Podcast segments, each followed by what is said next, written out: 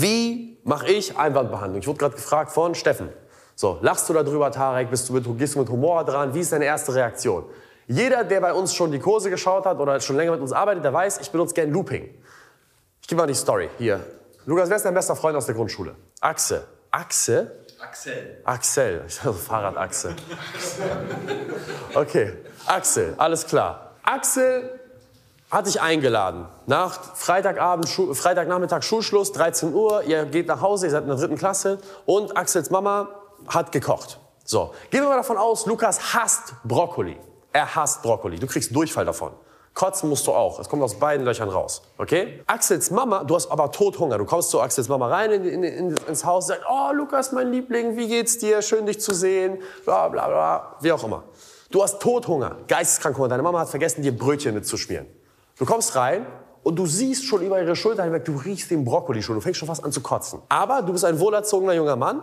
Also fragt Axels Mama, Lukas in dem Fall, Lukas, ich habe gekocht. Brokkoli-Auflauf. Hast du Hunger? Wenn Lukas ein wohlerzogener junger Mann ist, sagt er was? Nee, kein Hunger, wirklich, Axel, Axels Mama. Wie heißt sie? Silvana? Svetlana? Beate? Beate. Beate. Beate, das ist echt nett von dir, aber ich habe echt keinen Hunger. Dann, weil Axels Mama, Beate, nicht die Verkaufsausbildung bei uns gemacht hat, sagt sie was? Ach, Lukas, du, nur ein kleines Stück, ich habe mir so viel Mühe gegeben, da ist Schinken drin, da ist Käse drin, da ist Sahne drin, das wird super schmecken. Nee, wirklich, Beate, ich habe echt keinen Hunger, ich habe schon Bauchkrämpfe zu Hause bekommen, oh, gar, kann gar nicht mehr. Also, was macht Beate in dem Moment, weil sie die fürsorgliche Mama ist? Sie gibt dir einen Tee und Antidünnschissmittel. Resultat, du hast weder was gegessen und am nächsten Tag hast du Verstopfung. Okay? Eine gute Vertrieblerin macht hingegen, du sagst, oh, ich habe ähm, Brokkoli-Auflauf für dich gekocht und so weiter und so fort. Dann sagt Lukas, nee, kein Hunger. Dann sagt Beate in dem Fall, wenn sie eine gute Verkäuferin wäre. Ja, aber weißt du, das Großartige an diesem Brokkoli-Auflauf ist, ich habe da Schinken, Sahne und eine Käsesoße mit verschmelzt. Also das ist ein großartiger Brokkoli-Auflauf. Und dann sagst du, nee, wirklich, ich habe gar keinen Hunger. Dann sagt Beate, okay, Hunger Hast du keinen Hunger auf Brokkoli-Auflauf oder hast du wirklich keinen Hunger auf Essen generell? Und dann sagst du in dem Moment, nee, Brokkoli ist nicht mein Ding. Alles klar. Das heißt, wenn ich dir was anderes anbiete außer Brokkoli, würdest du dann was essen? Ja. Okay, hier ist Schnitzel und Pommes. Bam. Lukas hat keine Verstopfung am nächsten Tag. Beate wird die essen los. Alle sind happy. Long story short, worauf ich hinaus möchte, ist, jeder, der von euch, wer war schon mal im Türkei-Urlaub? Okay, wer ist schon mal die Strandpromenade entlang gelaufen, wurde angequatscht von irgendeinem Restaurantbesitzer, der meinte, komm, komm, komm. Und was sagt man dann? Nee, kein Hunger, Bruder. Gerade gegessen ich bin im All-Inclusive-Hotel, lass mich in Ruhe. Aber was man eigentlich macht, man will bis nach ganz da hinten und will erstmal alle Restaurants abchecken, bevor man sich eins aussucht. Das heißt, das, was man initial sagt, das merkt euch eins, das, was der Kunde initial sagt als ersten Vorwand, ist meistens Bullshit. 99,999% von dem, was am Anfang gesagt wird, ist nur ein Schleier, hinter dem etwas steckt. Das ist wichtig. Jeder, der eine Frau zu Hause hat, der weiß, dass das die Wahrheit ist. Okay? Also, das erste, was ich mache, ist, ich lupe. Das heißt, die Art und Weise, wie ich zum Beispiel ganz gerne lupe, ist, nachdem jemand sagt, oh ja, Herr Junge, das ist echt teuer, dann sage ich so etwas wie, ach, was ich komplett vergessen habe, Ihnen zu erzählen, ist der Fall von unserem Kunden, dem Herrn Lippe. Da haben wir nämlich das Ganze umgesetzt in Form eines Arbeitgebermarkenvideos. Wir haben den besten Mitarbeiter dort interviewt, haben dann eben ein, eine Lookalike-Audience erstellt, bla bla bla bla, Verkaufsargument, Verkaufsargument. Das hat dazu geführt, dass wir mit dem besten Mitarbeiter werben konnten für noch bessere Mitarbeiter. Und es haben sich Leute beworben, weil sie sich identifizieren konnten mit dem besten Mitarbeiter von Herrn Lippe. Das heißt, ich lupe und fange wieder an zu pitchen. Sagt der Kunde in dem Fall wieder den gleichen Einwand, dann gehe ich erst drauf ein und versuche jetzt herauszufinden, hinter dem, was da steckt, was ist es? Was die meisten Leute falsch machen, ist, sie schmeißen sich auf jede Scheiße, die der Kunde sagt. Ich ignoriere pauschal alles, außer es kommt noch ein zweites Mal auf. Das ist, das, das ist der Grundsatz, den ich habe im Vertrieb für mich. Sagt der Kunde einen Vorwand ein zweites Mal, fange ich an, ihn ernst zu nehmen. Weil wenn, ich, wenn jemand, mein Kunde zu mir sagt, ja, das passt jetzt gerade nicht ins zeitliche, in, in, in die zeitliche Komponente, das passt gerade zeitlich gar nicht in die Tüte. Und ich lupe. Und beim nächsten Mal sagt er, oh ja, ich weiß aber gar nicht, wer das Ganze umsetzen soll. Dann ist das zeitlich eigentlich gar kein Problem gewesen, oder?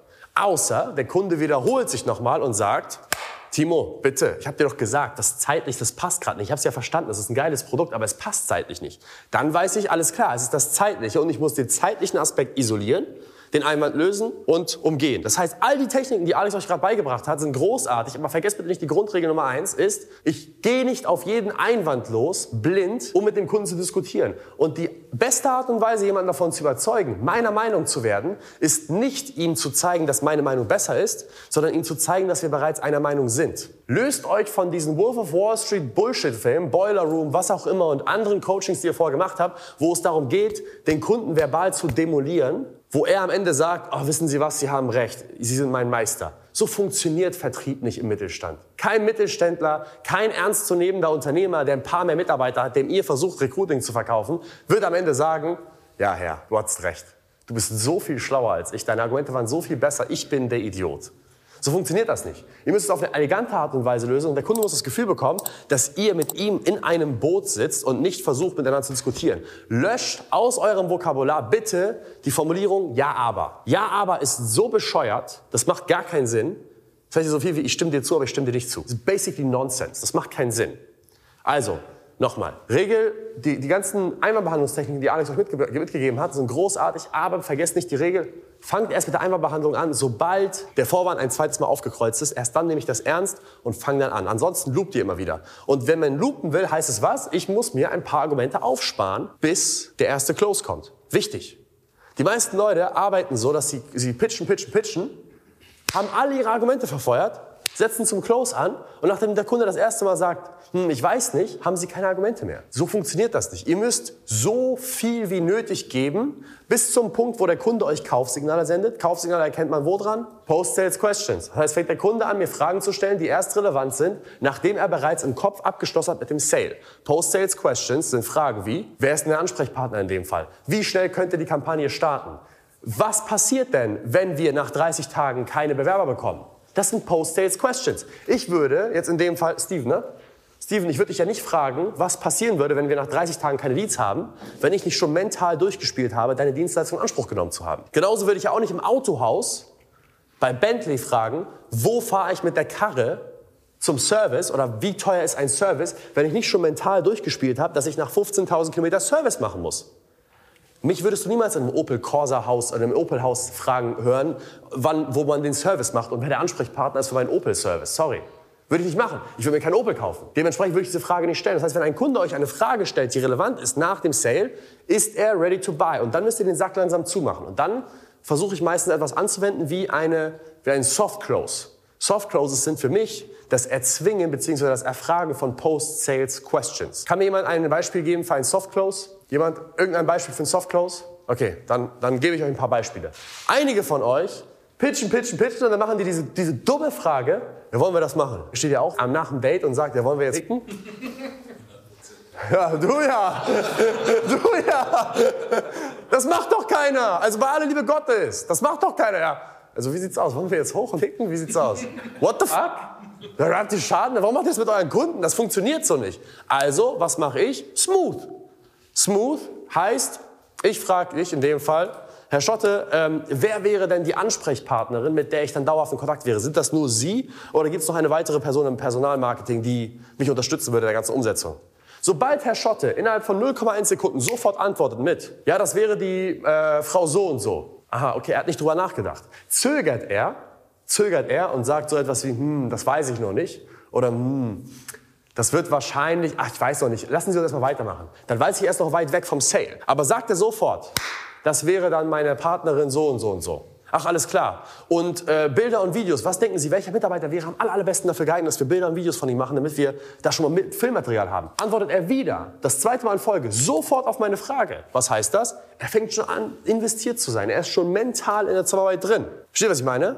Haben Sie dann irgendein ein, ein, ein, äh, Team, eine Teamfeier und so weiter und so fort, die man abfilmen kann, sodass man das Ganze in der Arbeitgebermarke verpacken kann? Haben Sie denn ein besonderes Ereignis? Weil wir machen das ganz gern so mit der XYZ GmbH. Da haben wir sogar eine Teamfeier gefilmt. Das hat natürlich herausgestochen in der Demografie, in der Zielgruppe, in der wir geworben haben, im Umkreis von 30 Kilometern. Hat für geile Ergebnisse geführt. Die Werbekosten waren geringer. Haben Sie da so etwas, so ein Event, was wir mal mitfilmen können? Ja, da haben wir das Sommerfest so und so und so und so und so. Ach, klasse, super, das ist ja fantastisch. Das ist Soft Closes. Ich stelle Fragen, die Post-Sales Answers erwirken. Habe ich drei bis vier bis fünf solcher Fragen gestellt, immer wieder verteilt, und er immer wieder nahtlos antwortet, dann weiß ich, kriege ich einen Indikator, dass der Kunde bereits mental schon dabei ist. Dennis, in deinem Fall, deine Leute müssen Blut abnehmen oder irgendwie sowas, ne? Haare abgeben, alles klar.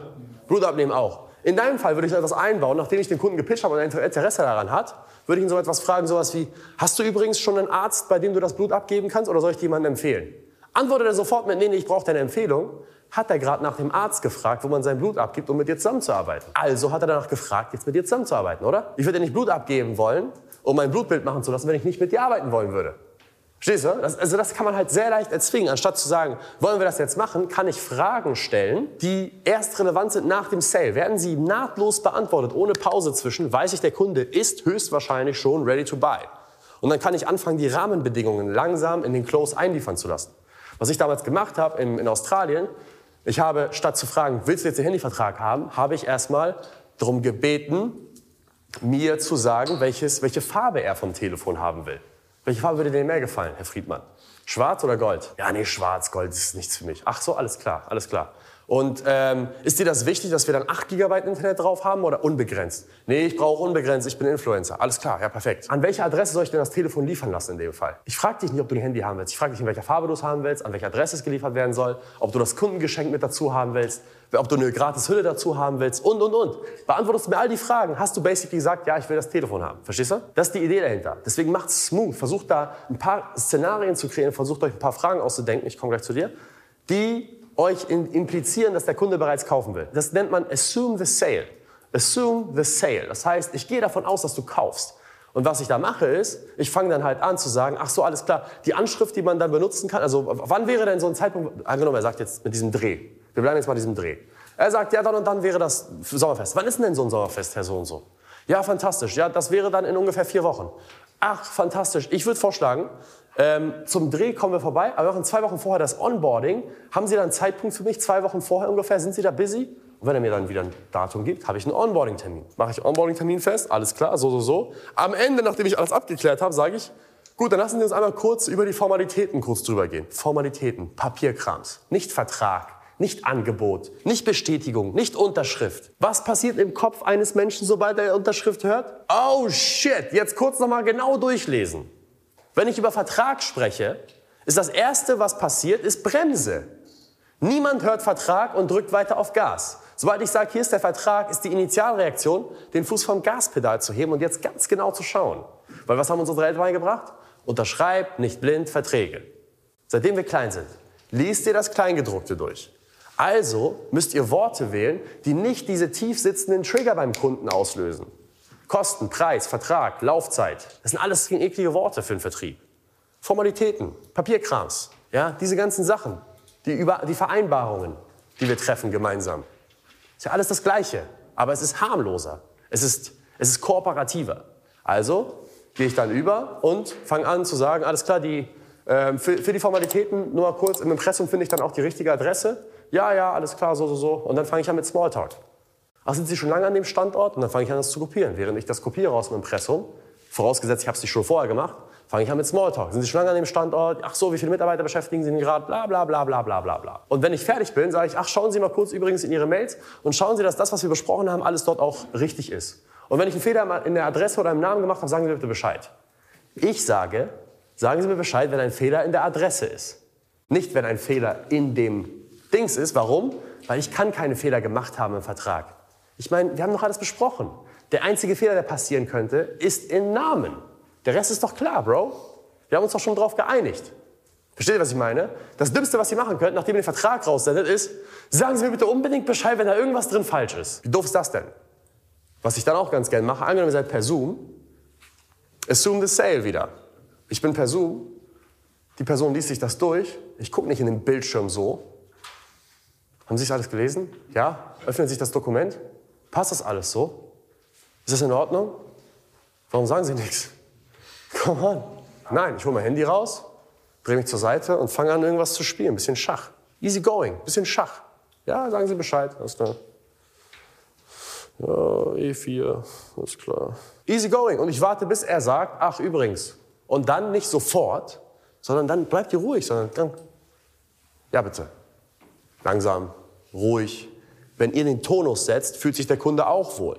Wenn der Kunde das Gefühl hat, dass ihr das dauerhaft gemacht habt, dann hat er nicht das Gefühl, dass, ihr der, dass er der Erste ist, mit dem ihr so eine Summe abschließt. Besonders, wenn ihr anfängt, eure Preise zu erhöhen und diese Aufregung wieder kickt, weil ihr jetzt gerade einen Preis abruft, den ihr vorher noch nie abgerufen habt. Besonders da müsst ihr es wirken lassen, als wenn ihr es schon zigtausendmal gemacht habt. Niemand will der erste Kunde sein für etwas. Man will der zigtausendste Kunde sein. Das heißt, gibt dem Kunden das Gefühl, dass ihr das schon zigtausendmal gemacht habt. Besonders auf den letzten Metern verliert man meistens, meistens den Kunden. So, weil dort ist die Alarmglocke an.